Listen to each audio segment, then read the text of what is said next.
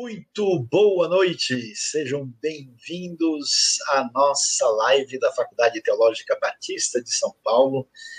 Estamos felizes de estar em sintonia com você. Aqui nós hoje vamos é, poder entender um pouquinho mais sobre coisas tão interessantes que são coisas ligadas à realidade de será que conhecer o original de fato é essencial?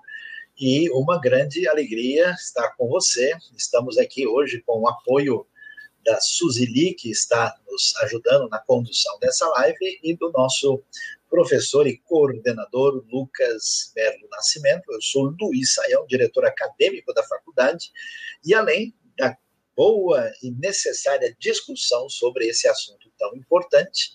Nós temos também muita coisa para você saber que está acontecendo na Faculdade Teológica Batista de São Paulo.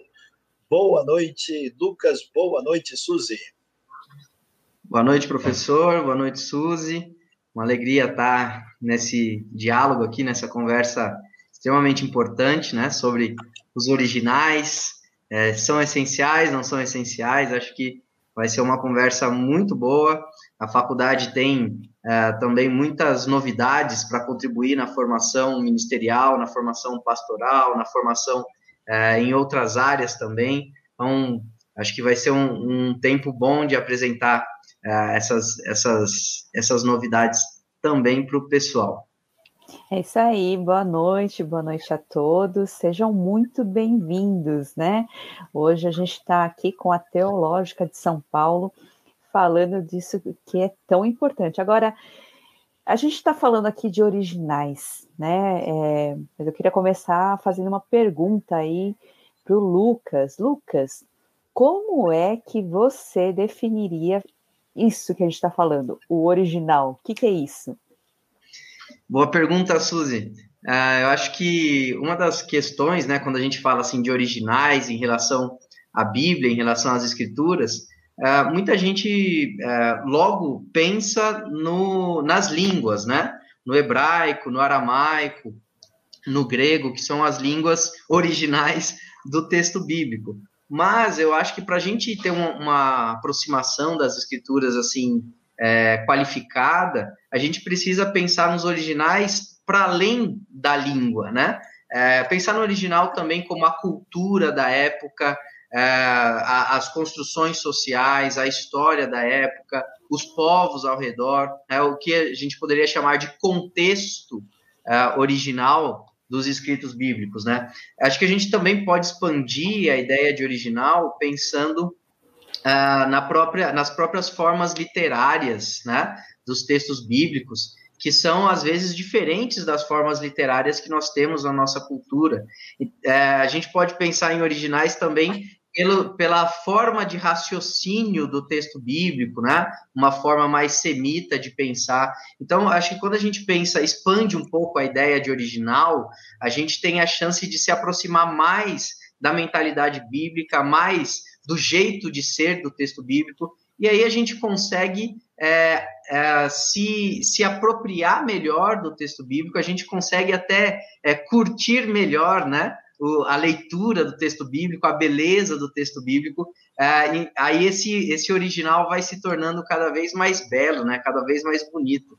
Então, eu acho que pensar original, para além da questão de saber a gramática da língua, mas pensar em todo esse contexto cultural, contexto literário, o, o, o jeito de pensar uh, semita, da on, de onde surge a Bíblia, eu acho que ajuda a gente a entender muito melhor uh, essa a, a, beleza e a mensagem do texto bíblico. É verdade, Lucas. É, é, é importante pensar em tudo isso e a gente vai falar de tudo isso hoje, né? Agora, e, para a questão do ministério, porque a gente tem enfatizado muito na teológica a questão do ministério, né? Qual é a relevância aí dos estudos dos, desses originais para o ministério, Lucas? Olha, essa também é uma pergunta muito importante. Eu acho que no contexto do Brasil ela se torna bastante é, relevante, porque é, Infelizmente, no Brasil, às vezes a gente tem aí, a gente ouve falar que ah, uma coisa é atividade pastoral, é o ministério, outra coisa é o estudo teológico, é o estudo das línguas originais, é estudar grego e hebraico na hora do vamos ver, né, na hora da prática pastoral ali, é, não tem muita função. Infelizmente, a gente ouve esse tipo de, de coisa, né, esse tipo de fala é, no ambiente evangélico. Mas, na verdade, eu acho que a gente precisa resgatar é, o papel teológico, o papel formativo da pregação e do ensino é, bíblico no contexto das igrejas, né? Porque às vezes a gente descola um pouco, a gente fala assim, não, estudar original, estudar ali o contexto dos profetas, estudar ali o contexto dos evangelistas, isso é para o teólogo, isso é para o biblista. Na hora de pregar é outra coisa, na hora de pregar a gente tem que ser é, objetivo e a gente perde é, a perspectiva de que a pregação ela também é um ato de ensino, ela também é um ato de aprofundamento uh, do conhecimento bíblico, do conhecimento teológico da igreja. Então, se a pregação não é sólida, ela vai resultar com certeza em, é, em falta de saúde para a igreja. É, por outro lado, né, quando a pregação é sólida, quando a pregação uh, visa esse resgate uh, das escrituras, esse, essa fidelidade ao texto bíblico, isso faz com que a igreja tenha mais, mais saúde. Então, acho que a gente precisa resgatar essa dupla função né, de quem está atuando no ministério, de ter também uma formação adequada, ter também um conhecimento adequado. Uh, e aí a gente pode até falar uh, um pouquinho. Aqui na faculdade, a gente tem uma pós específica de exposição e ensino bíblico, que é exatamente uh, trazendo esse essa, esse duplo, é, esse, esses dois alcances, né? Por um lado, a formação qualificada, por um lado, o aprofundamento dos estudos bíblicos, e por outro lado, visando uh, o ensino nas igrejas, visando a exposição das escrituras. Então, essa é uma das pós que a gente tem, além do, Interessante. Do... É, agora, essa pós aí, é possível fazer à distância? Porque tem tanta gente aí longe é, não consegue, de repente, estar tá aí, não, não está em São Paulo e quer fazer, é possível, Lucas? Sim, sim, foi muito bom se perguntar uh, isso, porque as nossas pós, elas agora, né, a faculdade, ela tem o credenciamento para ensino à distância, então as nossas pós, elas são à distância. Então, não é só para quem está aqui em São Paulo, né? Ela está aberto é, para todo o Brasil e para todo o mundo. É, elas são transmitidas com o professor ao vivo, acho que esse é um diferencial. Tem alguns cursos que são gravados e tal, mas nas nossas pós, os professores estão interagindo ao vivo com os alunos por meio de uma plataforma específica, tá? e é, então gente de todo lugar, de todos os estados, de todas as cidades podem participar conosco para aproveitar né, essa formação mais qualificada na sua atuação ministerial. Muito bom, eu acho que você pode até colocar aí, né, no nosso chat, é, o link dessa pós, né, Lucas? Você pode, poderia fazer isso para a gente? Vou colocar sim. E enquanto isso, eu vou fazer uma pergunta. A gente está falando aí dessa importância, né? O que, que é original. Agora, Sael, você que viajou muito, você que conhece os originais, né? Você conhece muito o contexto que diferença faz conhecer o contexto original histórico da Bíblia? Porque a gente, né, que nem eu, eu, até o Lucas falou aí, tem muita gente que fala, ah, precisa não, né, a gente vai, é só ler a Bíblia, aí a gente consegue entender, né, porque a Bíblia foi escrita para todo mundo entender. Aí, faz diferença ou não faz? Por que, que a gente tem que conhecer esse contexto histórico da Bíblia? Bom, Suzy, obrigado aí pela pergunta, né? Queremos aí dar um abraço para todo mundo que está juntamente conosco aí, essa pós que pode ser feita à distância, o pessoal quer saber aí, né? As informações estão colocadas aí, e um dos objetivos dessa pós de estudo ah, propriamente de exposição da Bíblia tem a ver com essa questão do contexto histórico. Porque o problema, Suzy, é o seguinte: a pessoa lê um texto e eu encontro isso diariamente. E aí ela lê sem nenhuma compreensão de por que esse texto foi escrito, em que momento, em que circunstância. O indivíduo, por exemplo, pega um livro de lamentações, ele já está triste, né? O time dele perdeu de goleada em casa, né? E aí ele abre o livro de Lamentações, aí que ele arranca os cabelos e fica desesperado, ele acha, né? É, que o texto bíblico é uma coisa realmente para acabar de detonar um indivíduo que está pior.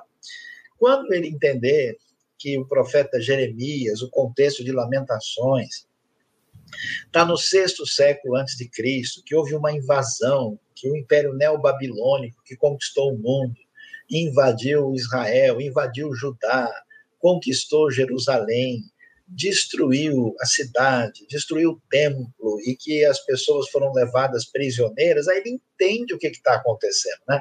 Porque é, é, aquele negócio, eu não, eu não queria falar uma coisa dessa, estou meio constrangido aqui, né? Não sei se eu falo, não sei se eu não falo, porque aí o pessoal vai descobrir que o, que, que, que o Lucas é mais novo do que eu, que você é mais novo do que eu, mas eu, há muito tempo atrás, eu assisti um negócio que era chamado Túnel do Tempo. Né?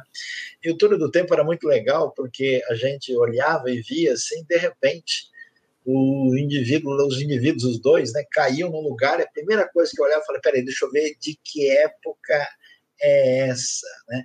É, do que, que a gente está falando? Será que é é, no Oriente, é na Europa, é na Idade Média, é no tempo moderno?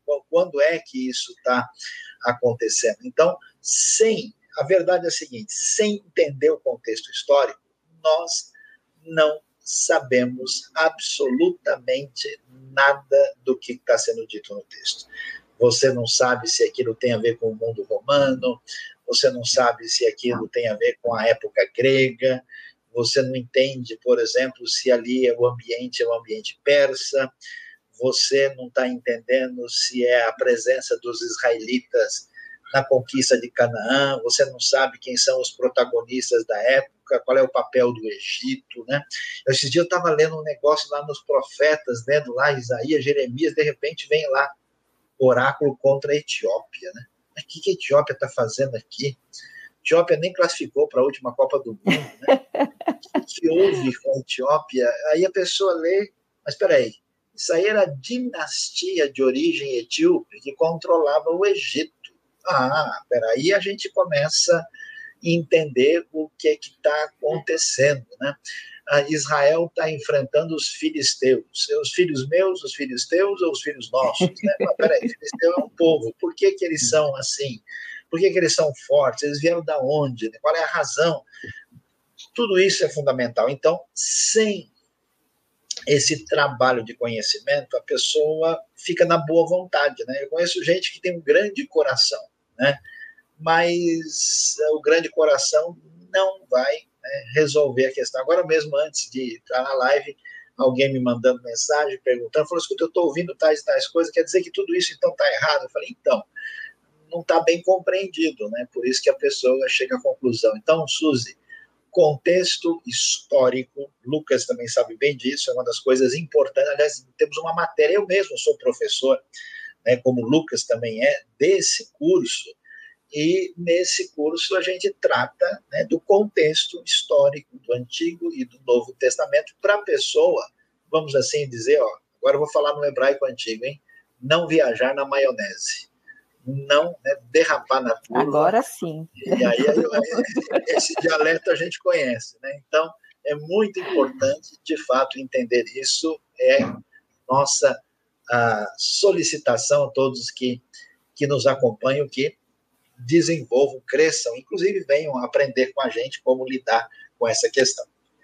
É interessante que o Osaías colocou aqui uma pergunta que é possível, em alguns casos, o leitor da Bíblia não entender o que o escritor bíblico quis dizer ao escrever o texto e passar para os outros uma ideia totalmente diferente? Não só é possível, como é comum, né? É que mais acontece, né? né? Eu, eu, não sei nem se eu devia dizer isso, mas olha, existe o que a gente fala no meio religioso, o que a gente chama de vaca sagrada, né? É, vaca sagrada é aquilo que a pessoa acha que é desse jeito, porque ele entendeu assim. Mas o texto originalmente, talvez o texto assim mais complicado que as pessoas entendem, olha, vou dizer a verdade, 100% o oposto do que está escrito no texto, e é um problema aí de, de saber o que está acontecendo, é quando a pessoa lê Filipenses 4,13, né, que ele diz lá, posso todas as coisas naquele que me fortalece. O sujeito acha que ele pode né, comprar uma casa sem dinheiro, que ele pode viajar no meio do Covid, né? Que ele pode fazer um monte de coisa assim, porque Cristo fortalece. Mas o texto quer dizer exatamente o contrário. Paulo está preso. Né? Filipenses é uma das cartas da prisão, junto com Colossenses, Efésios Filemon. E ele está dizendo que ele pode passar por prisão, que ele pode passar por luta, por adversidade, porque Cristo o fortalece. Então não é que ele pode, entendeu? Comprar um carro zero sem ter recurso, ou ele pode conseguir tudo que ele deseja. O texto quer dizer, eu posso enfrentar todo tipo de tribulação que eu não perco a minha fé. Como a pessoa não sabe, não prestou atenção, não viu o contexto em que isso foi escrito, não sabe o elemento histórico por trás, aí ele tira a conclusão totalmente fora do lugar e aí a coisa complica. E ainda fala para os outros, né? Pois é. Aí, é. Isso, e isso a gente está falando de um verso só. Agora imagina as, inter... as interpretações que circulam aí sobre o Apocalipse, hein, professor? É, é, é literalmente é o fim do mundo. É Apocalipse. Bom, é, agora, Sayão, você viaja muito, você foi viajar para Israel e para as terras bíblicas, né, que engloba aí Turquia, Grécia, né, muitas vezes. E conta para a gente aqui sobre a questão da geografia. Será que compreender também a geografia muda a nossa compreensão, por exemplo? A gente está lendo um texto bíblico. Será que quando a gente entende a geografia, isso muda isso faz diferença? Qual é a ah. diferença que faz? Olha, Suzy, é, é, muito interessante isso. Né? Eu, eu acho surpreendente, porque ah, muitas pessoas, ao lerem a Bíblia, fazem o processo assim de, de romantização. Né? Ele, ele faz uma poetização das coisas por falta do entendimento concreto. Né? Ele não imagina que existe realmente, fisicamente, um lugar que é um lago na Galileia, né? que é o Mar da Galileia, o Lago de Tiberias, ele não faz ideia do tamanho, né? Eu me lembro a primeira vez que eu fui visitar a terra de Israel, alguns anos atrás, né? É, eu fiquei impressionado com as dimensões, mesmo eu que conhecia bastante, eu falei, nossa, o negócio é muito menor, né? muito pequeno, tudo é muito pequeno aqui, né? É, é, por exemplo, né? É, você também já, já esteve lá, a gente sobe ali no Monte Escopos, né? Olha para o Vale do Jordão, e aí ali atrás, nas costas de Jerusalém, está o deserto, aí você olha do lado de lá, você vê a terra de Moab. Aí você entende o livro de Ruth inteiro, fala, olha, agora é por isso que a Noemi e Elimelech saíram de Belém, aqui pertinho, e foram lá, porque daqui, se tiver plantação mais verde, dá para ver. Aqui a pessoa chega. Então, quer dizer, o elemento geográfico faz diferença. Então, Jesus conversando com a mulher samaritana, qual é o assunto? É montanha. Por que montanha? Monte sagrado, né? Qual é o papel do monte no mundo antigo, né? A questão da segurança, da defesa, né? É, a gente lê aquele salmo, né? Eleva os meus olhos para os montes, de onde me vem o socorro, né? Aí você vê o peregrino vindo pelo Vale do Jordão, né? Ou descendo pela Via Mares ali, no caminho como quem passa por Cesareia e vai subindo, ele vai ver a região montanhosa de Jerusalém então faz toda a diferença. Salmo 23, né, o vale da sombra da morte. Olha, nem sei se eu conto para vocês o que eu já ouvi do nosso vale da sombra da morte. É cada viajada, é cada criatividade. Gente que diz que, que já foi nesse vale e que teve um sonho e não sei mais o quê. E, e, e esse sonho quase que vira um pesadelo na pregação, né? Porque o vale é um vale, né? E a gente conhecendo a Terra. É um vale assim, de verdade, né? É um vale de verdade, né? É um vale que tem um perigo uh, de trevas e de morte, né? Porque a ovelha, né, pode ficar, né, nesse, nesse, nesse lugar acidentado entre montanhas e vales e aquele vale significa um perigo muito grande, né? Você vai ler o Salmo 133, né? que coisa impressionante a gente vê lá o que significa, né? A, a, a, o Monte Hermon, né? Que significa o orvalho do Hermon que desce aos montes de Sião, né? É, a gente está aqui com vários queridos amigos. Esse, o Isaías está falando aí, né? Que ele nunca vi tanto deserto, né? Aí você entende Nem o que eu, é Jesus, né? No, no poço de Jacó, conversando com a mulher samaritana, Abraão em Betseba, quer dizer, imagina, Suzy, eu, não sei se você chegou a ver, mas eu peguei o finzinho de uma torrente no deserto. Né? Peguei. Deserto da Judéia, você pegou também, né? Então, a, a, a, gente no deserto ali da Judéia, perto do Mar Morto, de repente aquele rio de água num lugar onde não chove, vem descendo, e aí você sabe que são torrentes do Negev, né?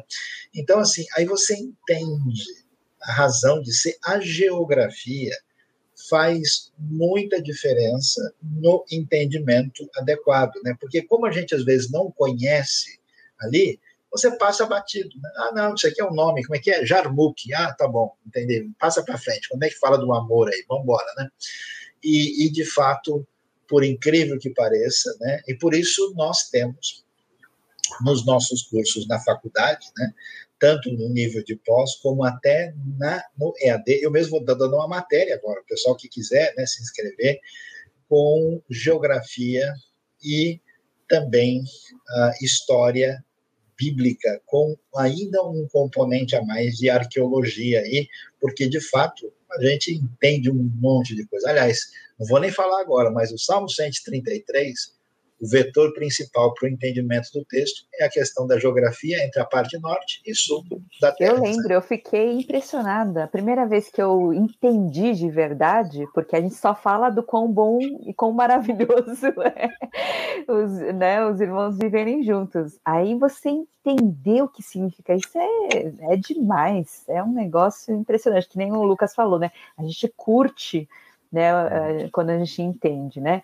Agora sai eu mais uma questão, que é, a gente fala grego, muito grego, né, muito hebraico, e, e, é difícil, são línguas difíceis aí, tem gente que não consegue, às vezes, aprender inglês, né, ou aprender uma língua diferente, e para quem não entende grego e hebraico, ou quem não aprendeu, como é que a gente pode entender a? A Bíblia? Será que dá? É possível? Como é que faz? Suzy, o negócio, quando a gente fala no hebraico, o aramaico e o grego, o sujeito olha para tudo e fala: para mim, tudo isso aqui é grego, né? Ele não entende nenhum e nem outro. E, de fato, é, é, trabalhoso, né? A teológica, graças a Deus, agora tem aí uma pós, né? No estudo do mundo grego e hebraico antigo. Né, o mundo judaico, o mundo helênico, aí os interessados, que aliás podem fazer isso de qualquer lugar do mundo, é, a gente faz o possível para né, é, se aprofundar no conhecimento. Eu, eu, eu, entendo, o Lucas também, você, o Lucas e eu, a gente é dessa área do estudo, especialmente do, do Antigo Testamento, né? Uh, e a gente sabe que é uma língua diferente, que é uma língua difícil, né, que funciona com um jeito muito é, diferente do português, né? Mas, assim, graças a Deus, os estudiosos de peso fizeram um trabalho excelente, né, que tem se desenvolvido muito nos últimos anos. Né, um trabalho tanto no sentido das palavras, que a gente chama de estudo semântico da língua. Né, ah, tem um, um material impressionante do, do, de um estudioso sul-africano, Johannes Love, juntamente com outro americano chamado Eugene Naida, sobre o léxico do domínio semântico do Novo Testamento. Né? Tem um dicionário assim de teologia do Antigo Testamento, Dicionário Internacional de Teologia do Antigo, tem um em português que é bom que a Vida Nova publicou, mas tem um outro que é gigante do Botterweck e Hingren, né? que é Theologisches Wörterbuch zum Alten Testament, que é um material assim de arrebentar a boca do balão. Né? E, e, todo esse trabalho semântico, o trabalho sintático, desde o antigo Gesenius, né, no hebraico, até o, o material que até saiu né, aí, é, em português do Bruce Waltke pela Casa de Cultura Cristã, né, e também né, Bauer, Ant e Gingrich, né, em grego, léxico extraordinário, muita coisa. Esse pessoal, Suzy, fez um trabalho extraordinário de facilitar o caminho para nós. Então, o que, que acontece? Os bons comentários, as boas Bíblias de estudo, as boas traduções da Bíblia, elas trazem para nós o resultado dessa pesquisa aprofundada. Eu sei que tem gente que é muito tradicionalista, a gente até respeita por um lado, Mas, assim, a grande verdade é que uma Bíblia que foi traduzida no século XVII e XVIII, ela contava com pouco recurso, pouco conhecimento de causa. Né? Algo que é feito hoje com uma série de elementos assim favorecedores faz uma diferença muito grande. Né? Então, quando você faz um curso, por exemplo, na teológica, você não só tem uma aula que permite né, você, se quiser, se aprofundar nessa questão linguística, mas também o encaminhamento dessas ferramentas, né? Você pode ter acesso. Olha, aqui esse comentário é recomendável. Ó, isso aqui, olha lá, Lucas, fica entre nós, a gente fala, isso aqui é palha, né? Isso aqui, esquece, isso aqui é, é, é de brinquedo, né? não é sério. Não, isso aqui não, aqui é um estudioso, é um, fez um trabalho exegético sério, e aí a gente, de fato, tem condição. Então, mesmo, atenção, atenção, mesmo que a pessoa não seja especialista, mesmo que ele não consiga ler lá enarre, enrologos, cairologos, entrons, teon, mesmo que ele não saiba o Bereshit bara Elohim, Betrashamayim, Betraaretz, né? ele tem condição de ter acesso aos instrumentos que permitam que ele venha ter um conhecimento da língua original traduzido na prática na língua portuguesa. Porque a língua original não é um negócio assim do outro planeta, né? Ela só é muito diferente, mas é desse planeta mesmo. Né? E aí dá para colocar na linguagem do dia a dia. Graças a Deus que Deus capacitou essas pessoas, né? Agora, Lucas, conta para a gente só aí, aproveitando o que o professor Saião falou, é, conta pra gente um pouco sobre esse. Essa pós é nova. Eu sei que é nova porque eu nunca tinha visto ela aí na teológica. Então, conta como é que é essa pós. Mundo o que mesmo? Olha, essa pós é uma novidade assim muito legal, né? É, Pós-graduação em mundo judaico e helênico, língua, cultura e religião. Essa pós também ela é totalmente online, aberta para quem quiser fazer né, no Brasil, fora do Brasil. É, as aulas ficam gravadas, então, mesmo que a pessoa tenha ali uma dificuldade é, com o horário da aula ao vivo, ela pode assistir depois. E ela, sim, está trazendo alguns temas muito interessantes. A gente tem história de Israel, a gente tem o é, grego alexandrino, judaísmo helenizado, Septuaginta, Muita gente desconhece né, o período ali entre os dois testamentos. A gente vai tratar sobre isso também. É, após vai falar sobre Qumran, os manuscritos do Mar Morto. Vamos passar pelas línguas originais, já que estamos falando de originais. Vamos falar de língua hebraica, de grego. Nós vamos falar de exegese do Antigo Testamento, do Novo Testamento, cultura da Grécia Antiga, cultura da Roma Antiga, enfim, essa pós ela está assim é, muito interessante, muito é, voltada a exatamente resgatar essa ideia de original mais amplo, né, da cultura, da língua, dos costumes. É, então, quem tiver interesse, Uh, eu vou colocar aqui, eu já coloquei uma vez, mas vou pôr de novo o link. Agora, mais uma coisa importante, é, eu acho que isso faz toda a diferença. É, quem são os professores? Como é que são? Eu, eu ouvi dizer aí, né? Um passarinho me contou que tem gente lá da Grécia, por exemplo, gente que fala o grego, né, originalmente, ou enfim. Quem são esses professores? São professores qualificados? Como é que são?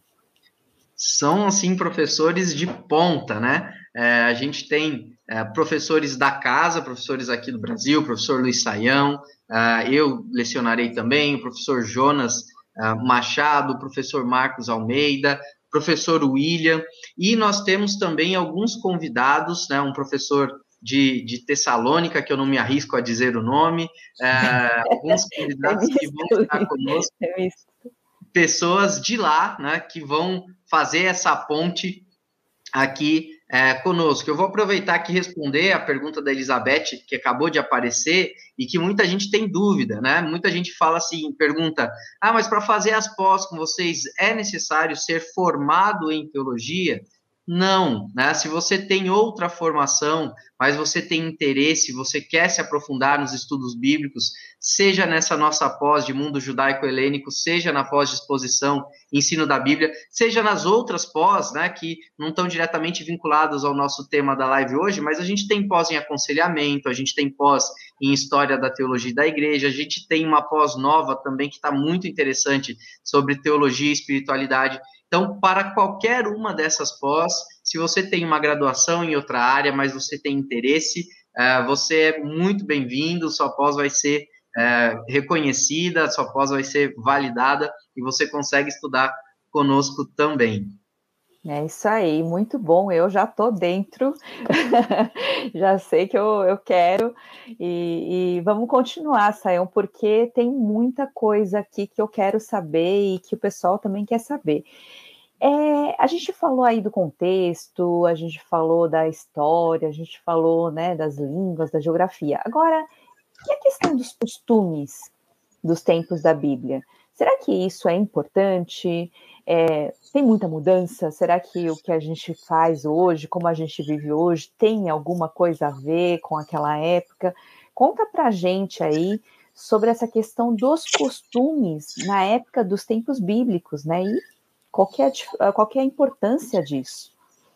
Então, Suzy, uh, de fato, né, quando a gente está falando de uma realidade do texto, a gente está dizendo que esse texto ele está imerso né, dentro de um outro ambiente né, que não faz parte da nossa realidade. Então, quando a gente fala de interpretação da Bíblia, a gente precisa, vamos dizer assim, atravessar né, esse, esse, esse, esse distanciamento para entender o que está acontecendo. Né? Então, assim, eu, eu, eu, já encontrei algumas tradições, algumas comunidades cristãs no mundo, e eu cheguei, quando eu vi uma vez o pessoal, eu falei, não, acho que todo mundo pegou frieira, né?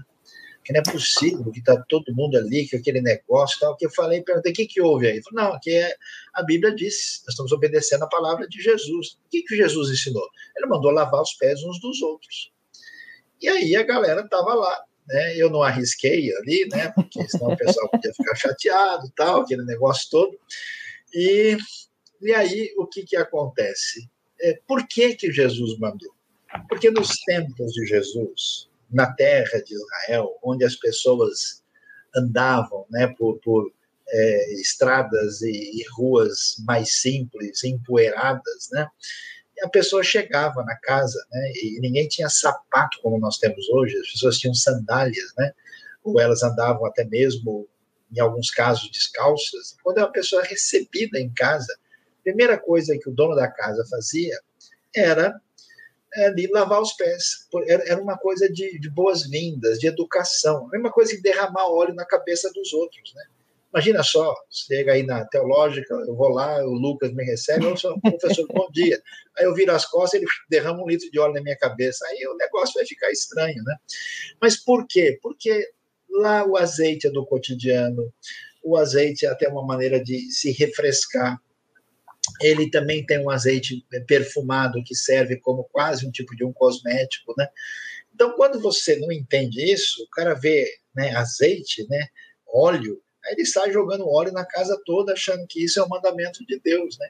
Até aquela coisa que a pessoa lê no Antigo Testamento e fica sem compreender, fala, nossa, eu estava lendo aqui, a Bíblia diz que é proibido cortar o cabelo do lado da cabeça, né? E até você vê alguns judeus religiosos usando, né, aqueles cabelos assim não cortados aqui, que são chamados de peiote. Mas por que que Deus disse isso?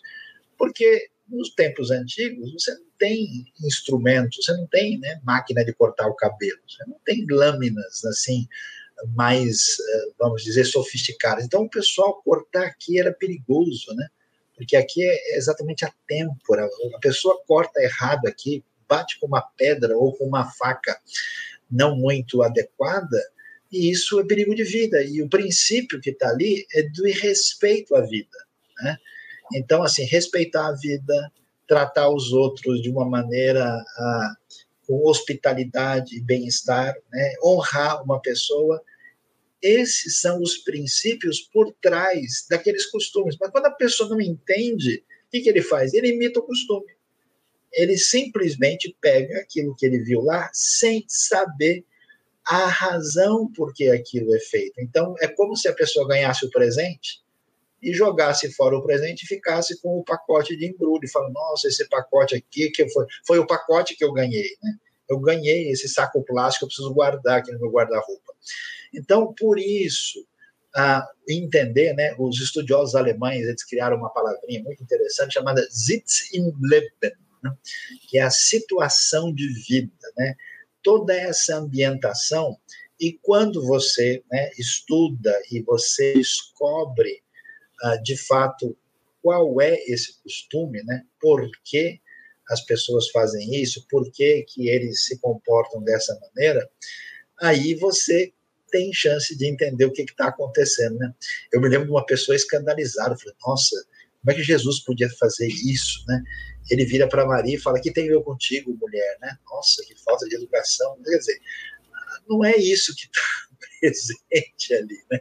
A pessoa tem desafios pela frente e isso passa por entender costumes, meio de vida, por que isso acontece, que tipo de sociedade, que tipo de organização. Por exemplo, olha, uma das histórias mais extraordinárias da Bíblia é exatamente a parábola dos dois filhos, mais conhecida como filho pródigo.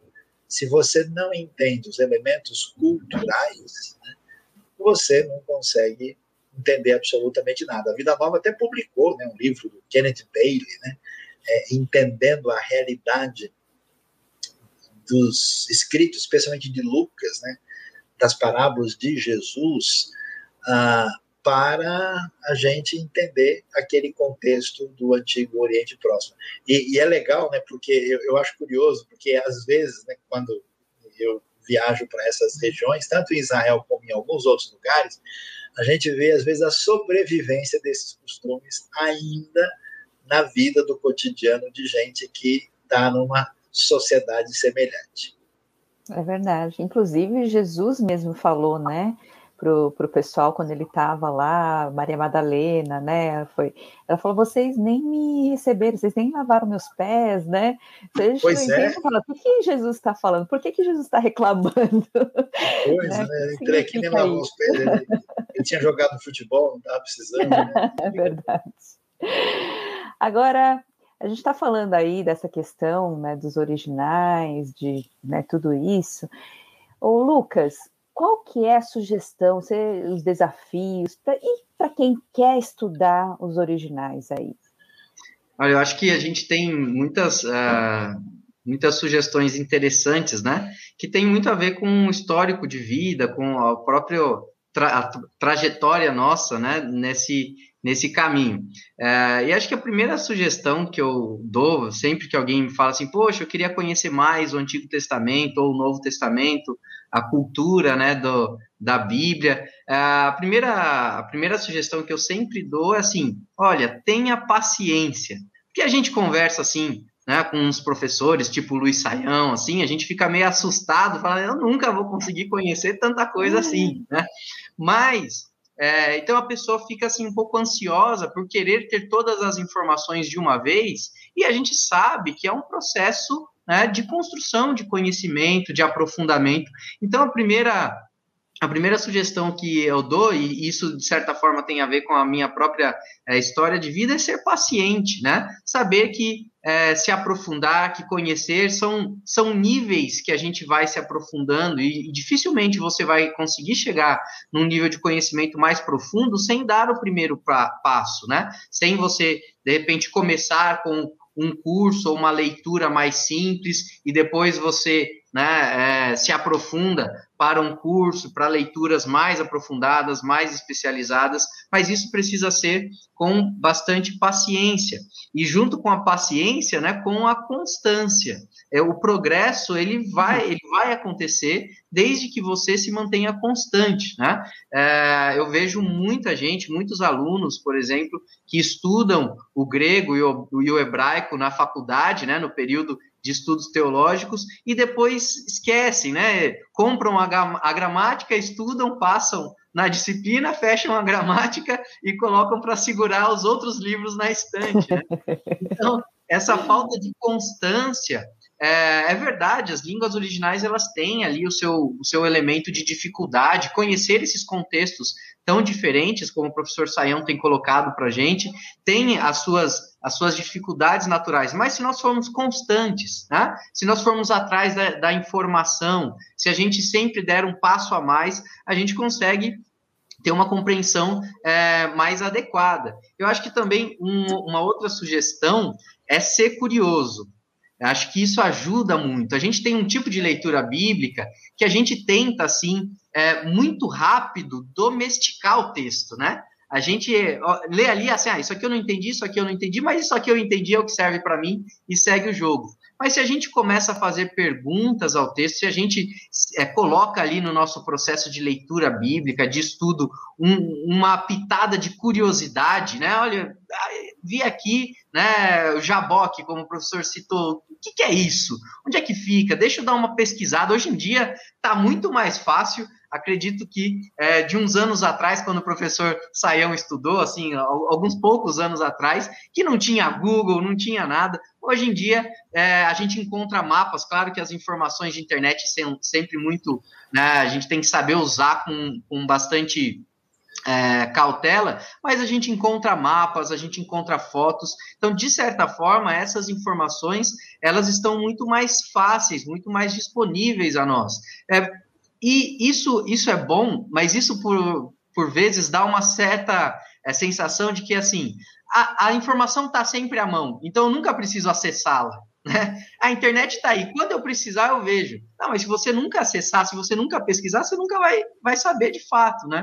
Então eu acho que ser curioso, colocar em uma pitada de curiosidade no nosso, no nosso estudo bíblico, até na nossa leitura devocional, ir atrás das informações, é, jun, junta isso com a paciência e com a constância, a gente vai se aprofundando, né? a gente vai é, tendo uma leitura bíblica mais qualificada, uma leitura bíblica mais madura também. A gente sabe que o campo é, religioso brasileiro ele é um campo assim muito diverso, né? Tem é, coisas bastante consistentes, mas tem coisas ali meio esquisitas também.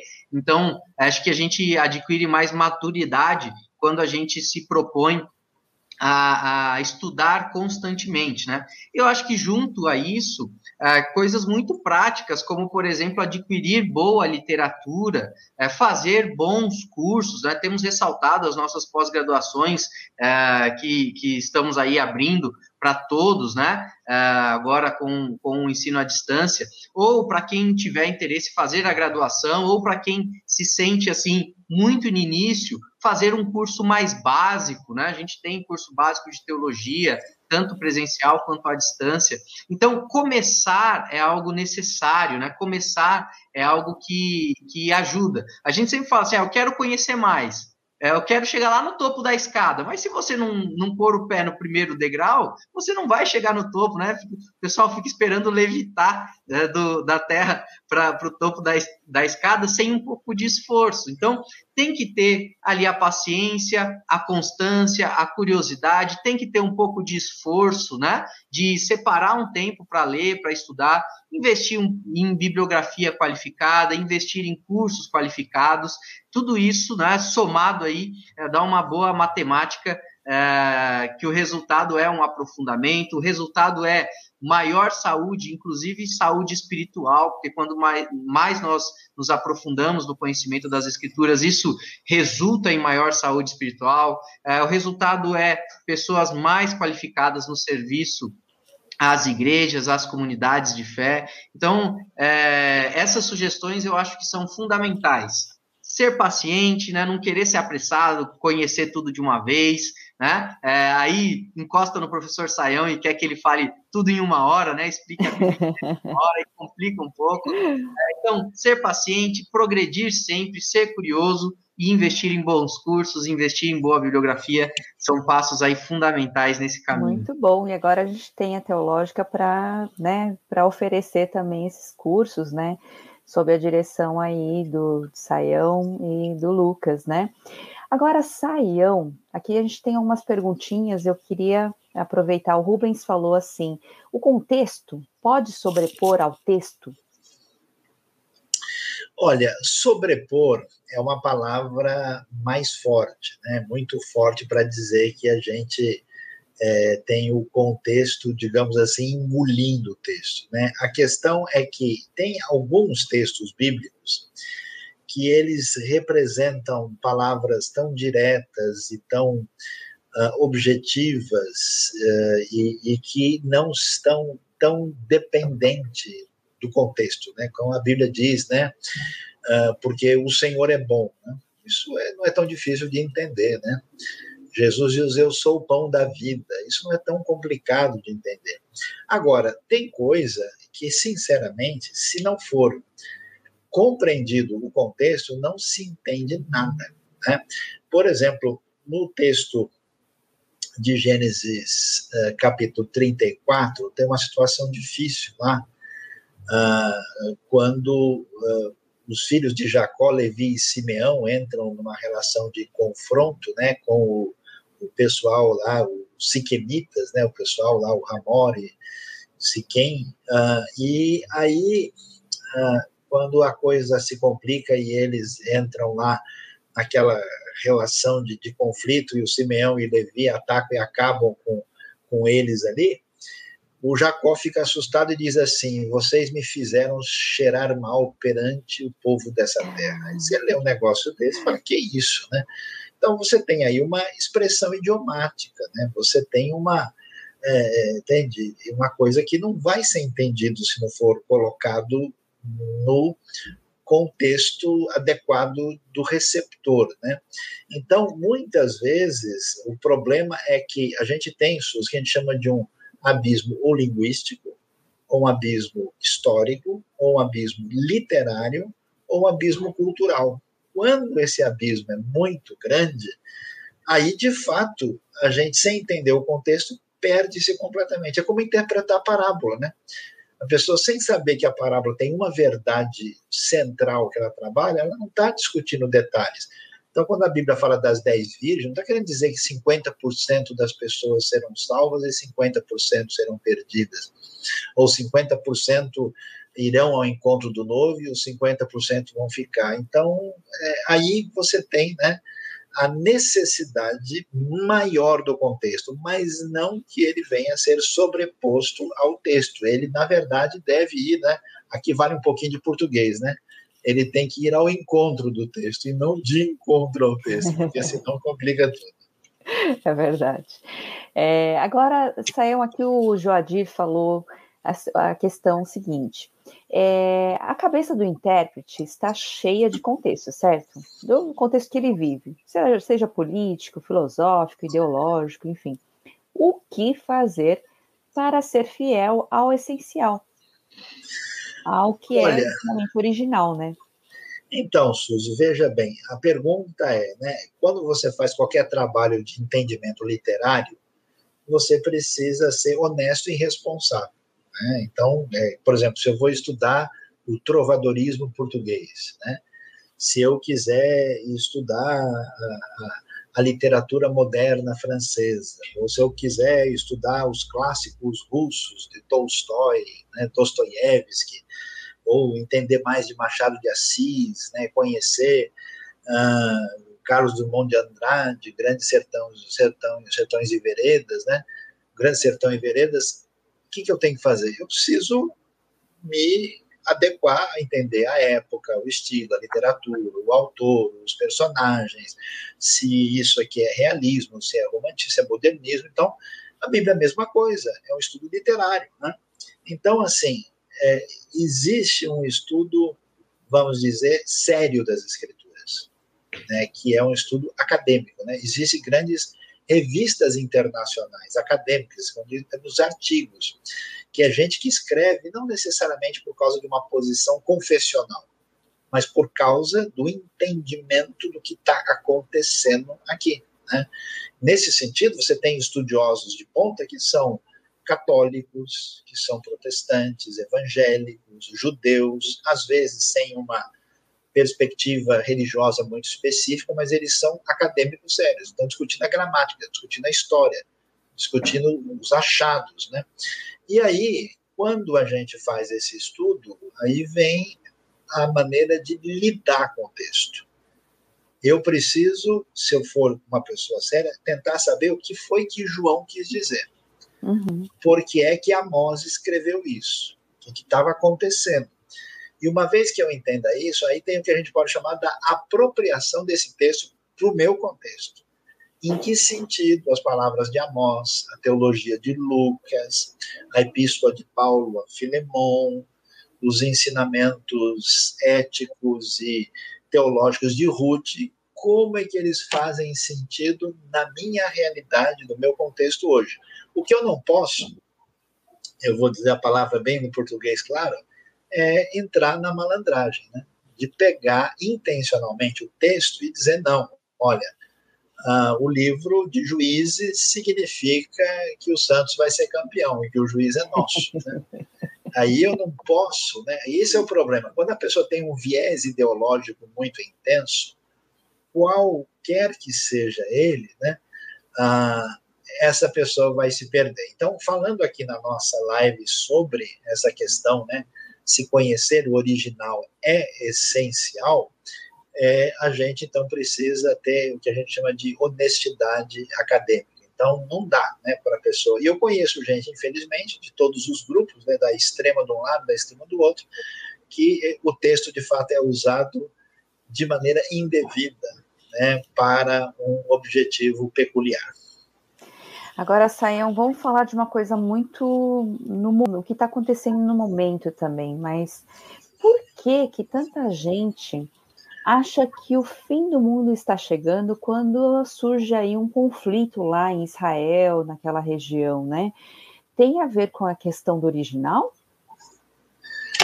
Olha, Suzy, o que é que a gente vai encontrar nessa história? O que a gente tem, o que a gente pode chamar, é, aí vem um outro uh, problema assim bastante importante, né, para a gente prestar atenção, que é a influência de um determinado contexto que faz com que as pessoas enxerguem o texto bíblico mais voltado para uma situação do que para outra. Então, olha só que coisa interessante. Na história da igreja, quando a situação ah, dos cristãos era muito favorável, eles não falavam que o fim do mundo ia chegar. Eles estavam dizendo que o milênio estava acontecendo e que o reino de Deus estava dominando a terra, né? Isso teve muita força, né, na Idade Média, em certos momentos da história. Quando a coisa ficou difícil e a gente pode dizer assim, né, digamos assim, deu ruim, né, em alguns aspectos, o que aconteceu é que o pessoal foi e acabou dizendo o seguinte: não, só tem cenário negativo na escatologia. Então, o que existe, o que eu chamaria de uma escatologia seletiva. Tudo que for possível de coisa ruim que a gente possa imaginar, as pessoas começam a entender que está acontecendo agora. E aí existe o que a gente chama de uma escatologia apressada, imediatista, sem entender o contexto. Por exemplo, essa semana mesmo alguém me mandou uma mensagem dizendo: não, mas está é, tá tendo conflito lá no Oriente Médio, quando acabar, vai chegar o anticristo, porque quando falarem de paz, virá repentina destruição. Porque Paulo escreve isso aos Tessalonicenses. Paulo não está nem falando nada de Jerusalém, não está nem entrando no assunto de coisa ligada diretamente a Israel, mas o pessoal já faz associação direta. Né? Quer dizer, acontece alguma coisa meio estranha na Síria, ou no Egito, ou no Iraque, ou em Israel, num lugar desses, né? o cara já acha um versículo em Ezequiel, já procura alguma coisa lá em Jeremias e Isaías, já faz uma ligação direta e fala pronto, aí já é o fim de tudo. Então existe assim uma uma, uma escatologia do limão azedo. Né? A pessoa está predisposta a ouvir notícia ruim.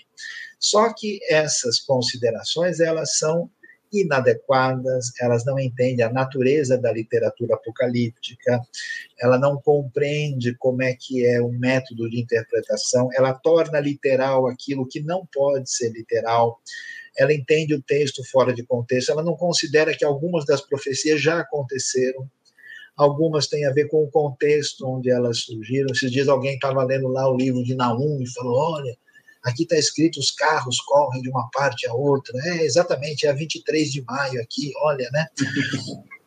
Falei, não, Naum está falando de Nínive, né? Ah, e, e, de fato, né, aí, é, é, como bem disse a Rose aí no, no, no chat, é uma gambiarra teológica, né? Um, um, um, gato teológico, a pessoa faz a ligação indevida, né? depois dá choque, né? E aí, é, de fato, é, o que a gente vai encontrar ah, é uma, ah, um desdobramento equivocado. E olha, o que tem de supostas profecias alarmistas que deram errado e o pessoal não aprende. O que tem de gente que, quando né, foi virar né, o, o, o verso, o, o, ano 2000, nossa, que teve de gente dizendo que agora completou isso e aquilo. Há, há, há poucos anos atrás, aí dois, três anos atrás, o pessoal estava falando das luas de sangue que já era não sei o que, que ia acontecer isso e aquilo, o pessoal me mandava, né? Porque como eu, eu, eu vou sempre a Israel, o pessoal me mandava mensagem: Saiam, é verdade que o anticristo já está por aí? Eu falei: rapaz, estou tomando um café aqui, não vi ainda. Se eu encontrar, eu mando notícias para você. Quer dizer, aí o negócio realmente está uh, fora de lugar, né? Em vez do anticristo, tinha um cara vendendo relógio lá, mas não deu certo. Pensando nessa questão, eu acho que é até importante na questão prática mesmo, né? Como a gente crê a questão do. A gente entende e crê a questão da escatologia muda a nossa vida, né? Porque muita gente, por exemplo, largou tudo, foi viver lá porque achou que estava chegando realmente o fim do mundo, né? Ia chegar muito breve, vendeu tudo, foi para um lugar e não chegou, né? Então isso aconteceu várias vezes na história. Então eu acho que é uma questão muito importante a gente pensar na questão escatológica e no estudo é assim realmente fundamentado da, dos originais, né? Do que a gente está falando hoje, né? E agora, Sayão, a coisa mais importante. E afinal de contas, Existe mesmo? Temos mesmo o original? Olha, a vontade que eu tenho é dizer, tenho de estar tá lá na teológica, né? Não, mas é o seguinte, olha, uh, os textos originais, né, até o Osaías perguntou por que o antigo está em aramaico e hebraico, o Novo Testamento em grego, né? Bom, o hebraico é a língua comum, histórica, preponderante do povo judeu, né? E depois que esse povo foi viver na Babilônia, né, uh, eles acabaram adotando né, aí o aramaico como uma língua que se tornou uma língua franca, comum, que aliás é uma língua semítica parecida com o hebraico. Né? Quem viu o filme A Última, a, a Paixão de Cristo, né, é, o, o, ator lá, o Jim Caviezel, ele fala no aramaico, ainda que tenha sotaque diferente né, por trás, a gente, quem entende bem hebraico entende metade do que ele está dizendo. Né? E, e, e aramaico ainda é falado hoje também como o hebraico, né? Aramaico é falado no Iraque, no Kurdistão, também tem gente dos cristãos ortodoxos, né, e judeus que vieram daquela região que ainda falam aramaico, né? E, e o grego, claro, é uma língua que se torna preponderante na época neotestamentária e se torna a língua padrão, e o Novo Testamento é escrito para alcançar toda aquela comunidade daquele mundo helenizado. Agora, esses textos, a gente não tem os manuscritos originais mesmo da Bíblia. Só que da obra literária da antiguidade, nenhum livro é tão bem documentado como a Bíblia. O que, que a gente tem? No Novo Testamento, nós temos aí uma grande quantidade de papiros, alguns deles muito antigos. Né? Quando a gente fala do P46, do P52, P53, a gente fala do papiro John Rylands, né? que é o mais antigo de todos. Nós estamos falando aí de pedaços de texto bíblico de antes da, da segunda metade do século II, né? algo 130, 135 depois de Cristo, nós temos manuscritos importantes que já feitos não em papiro, mas em pergaminho, que são que a gente chama da códice completo, né? texto inteiro, dos quais os mais, os mais importantes são o Códice Sinaítico, né, descoberto lá pelo von Tischendorf, no Mosteiro Santa Catarina, que a Suzy conhece lá, né, já esteve, em 1844, né, e também o manuscrito que foi achado na biblioteca do, do Vaticano, o famoso manuscrito alexandrino, né, e uma série de outros manuscritos uh, que são um pouquinho posteriores, nós temos os unciais, os chamados lecionários, mas uma quantidade grande que os estudiosos do Antigo Testamento, e talvez os mais assim expressivos que temos nos tempos recentes, são exatamente o, o Kurt Aland, o Eberhard Nestle, os editores da última edição do texto crítico do Novo Testamento, você tem uma pureza do texto em relação ao original de 90 a 99%. De tão, né, e existe um trabalho criterioso, tem uma obra importante do William Metzger, que faz né, uma, uma avaliação assim de cada uma das decisões quando eles comparam os diversos textos para dizer, olha, o mais provável do original é esse. E no Antigo Testamento, né, como vocês bem sabem, conhecem bem, nós temos a, a, aquele detalhe, né, tão importante do, dos soferim, né, dos escribas, que copiavam o texto com uma atenção muito grande. Eu estive, eu fiquei emocionado quando eu fui na sinagoga Ibn Ezra, no Cairo, né? E tive lá onde estava a famosa Genizá do Cairo, né? E onde manuscritos importantes, manuscritos maçoréticos, cuja cópia principal é o Códice de São Petersburgo, né? Que estava lá naquela biblioteca uh, na Rússia, né? e também outro códice que eu vi ele né, de perto, lá em Jerusalém, o Códice de Alepo, né? E aí você tem todo um trabalho né, que foi começado lá com ah, o Rudolf Kittel, né? E depois passa pela edição mais tarde do Karl Helliger e do Wilhelm Rudolf para produzir uma Bíblia detalhada que estudou o texto maçorético, comparou com o Pentateuco samaritano, comparou com a Septuaginta, comparou né, com os targums aramaicos e depois, e aí a gente, né, a gente até fala devagar, né, ainda vem os manuscritos do Mar Morto, né, que uh, o Brasil teve a oportunidade de ter né, a exposição aqui alguns anos atrás, né, nosso amigo e professor que já teve no Brasil algumas vezes, né, o nosso amigo Adolfo Reutemann, que é o curador da, do, do museu, já esteve aqui, ah, falando sobre isso, nós temos interesse de que ele venha também estar conosco aqui na Teológica, dando alguns cursos e palestras. É nosso objetivo, até nessa pós, ter pelo menos um dia de ter uma aula com ele. Ah, é muito interessante que a gente tem um texto muito bem preservado. E a gente entende até a razão cultural, né? Imagina só, você não pode escrever em qualquer lugar, né? Você tem que ter um, um couro de um animal puro, né? ou cabra ou ovelha, né? E não pode fazer assim, tem todo um detalhamento, tem todo um cuidado e que explica humanamente falando, né? Como e por que ah, esse texto bíblico foi tão bem preservado e sem dúvida, ainda que haja desafios de crítica textual, haja dificuldades assim de às vezes entender exatamente o que estava aqui, a Bíblia é o livro antigo mais bem preservado da história. Então, assim, nós não somos prejudicados teologicamente por causa de questões de natureza crítica. A gente tem dificuldades, né? E mesmo com o texto, do ponto de vista linguístico, também temos dificuldades. Existem, às vezes, textos que, que permitem duas ou três leituras legítimas, né? E que é um desafio entender o que ele está querendo nos apresentar. Essa é um, essa questão do original vai longe, na verdade, né? A gente tem que falar ah, muita, muita coisa, né?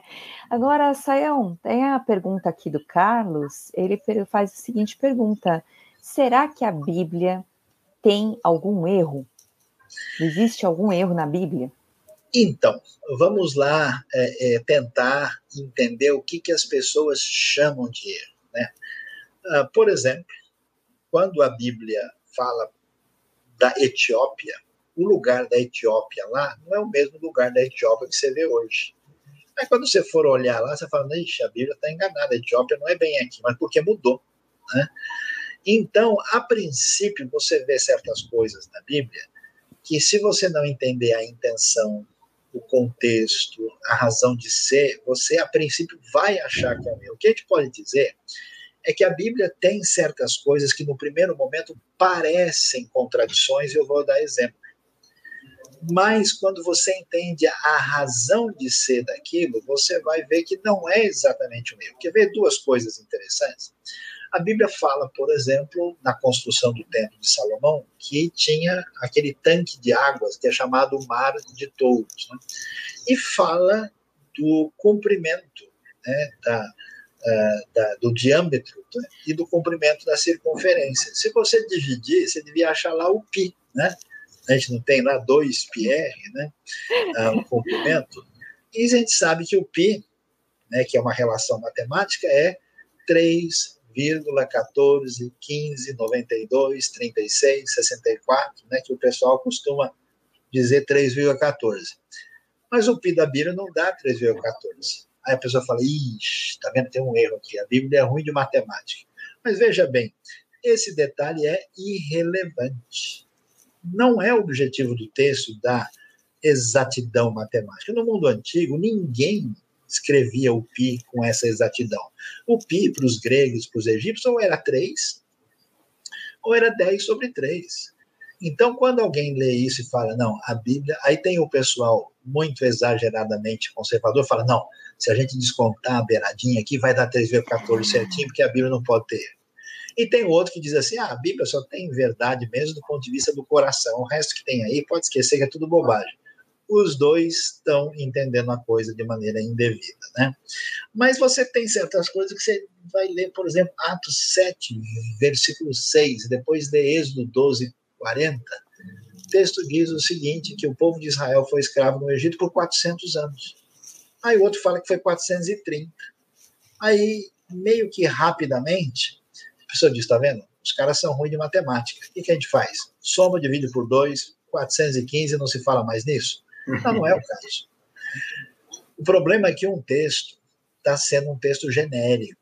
Ele não tem intenção. Né? Quando, quando Atos fala assim, ó, o pessoal ficou 400 anos, é como a gente diz, ah, o Brasil foi né, ah, descoberto pelos portugueses, chegaram aqui há 500 anos.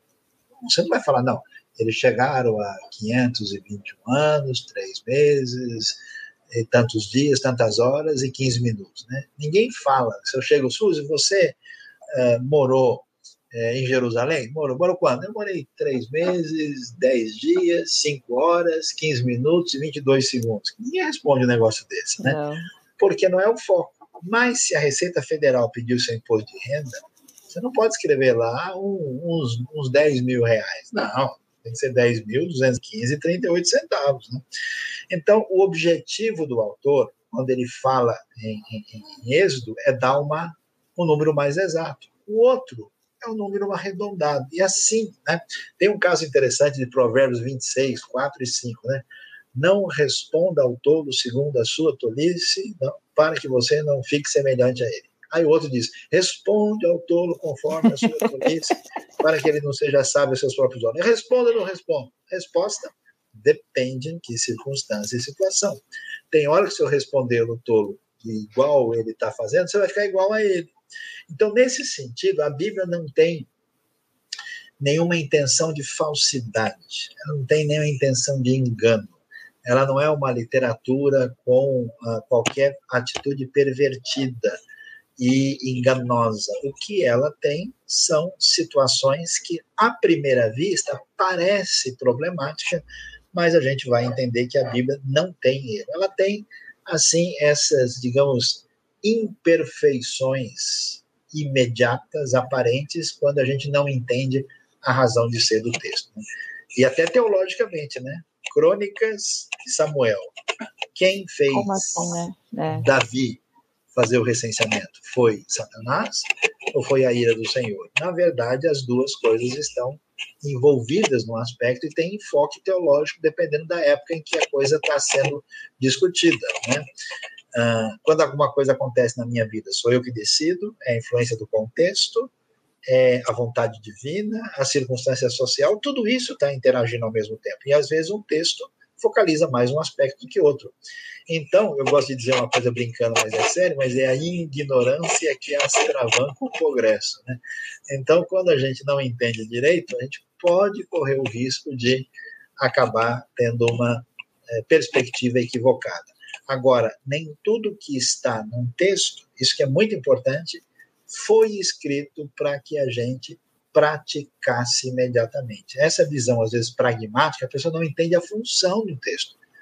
A Bíblia é tem palavra de Satanás. Né? É. Não é normativo, tem palavra de Satanás escrita no texto. Tem coisa que é a palavra do falso profeta, tem coisa que é meio do caminho. Então o cara pega o texto solto e fala: Isso aqui está errado. Mas o texto está dizendo que isso aí não é um elemento normativo, né? É, e, e a Bíblia conta uma série de histórias até para mostrar a fragilidade do ser humano não para dizer exemplo, que tá Abraão, Abraão mentiu, aí então posso mentir, né? Um monte pois é, então, isso, se né? Abraão que era Abraão mentiu, quanto mais eu, né? Não, Bom, é isso aí. Eu acho que a live foi muito é, é, produtiva no sentido de esclarecer muitas questões aí acerca do original. Então, original é essencial ou não, Sayão? Olha, original é muito para lá de essencial. Mas, Suzy, essencial mesmo é o pessoal, antes de sair da live, não se esquecer de se inscrever no nosso canal. E de curtir e de divulgar. A live vai ficar gravada, confirma aí, Lucas. Então, sim, você sim. pode multiplicar. E olha, Lucas, quando é que está acontecendo o processo seletivo para a pessoa estudar? Vai até Já... quando? Como é que faz? nós já estamos com o processo seletivo aberto para a graduação. Né? Temos aí a primeira chamada ocorrendo em junho, mas a inscrição para o processo seletivo já está aberto. Você pode procurar lá no nosso site www.teologica.br, está logo né, é, na cara ali o, o, processo seletivo, tanto para o presencial quanto para o ensino à distância. Ah, também estamos com as inscrições para as pós-graduações ah, abertas também pelo nosso site. Você, logo também na primeira página, tem ali as diversas pós, você clica nela, vai para a página da pós, você pode se inscrever lá também para as pós-graduações e logo em breve teremos também é, aberto as inscrições para os cursos de curta duração, para o curso básico. Isso geralmente a gente abre mais próximo do início do semestre. Então, temos, eh, já estão abertos, quem quer estudar, só procurar lá no nosso site, só entrar no nosso site uh, e já temos graduação presencial, graduação à distância, pós-graduações, todas à distância, uh, abertas para quem quiser se aprofundar melhor no ministério, na teologia, nas áreas ali adjacentes. Uh, só vem com a gente. É isso aí. Então, queria agora dar, se vocês quiserem dar uma palavra final, Saião, Lucas. Eu queria agradecer muito a participação de todo mundo e convidar você, de fato, né, a se envolver e a participar conosco na Teológica. Nós pretendemos continuar com essas lives e que são de né, absoluta necessidade no nosso contexto de, de, de tanta situação onde o estudo bíblico e teológico é importante, e dizer que a teológica tem uma proposta de um ensino acadêmico, ela é uma instituição com uma história de 60 anos, ela é reconhecida pelo MEC, os professores é gente de muita formação, com mestrado, doutorado, com anos de experiência. Então, assim, nem todos os ambientes é, permitem né, que você tenha ah, muitas vezes professores com uma formação abalizada.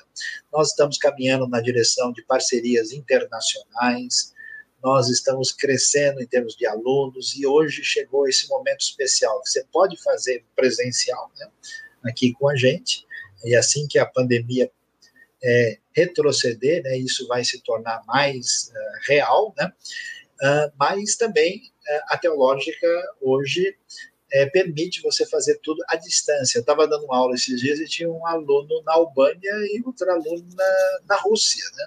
A gente teve gente que fez curso nosso no Japão. Né?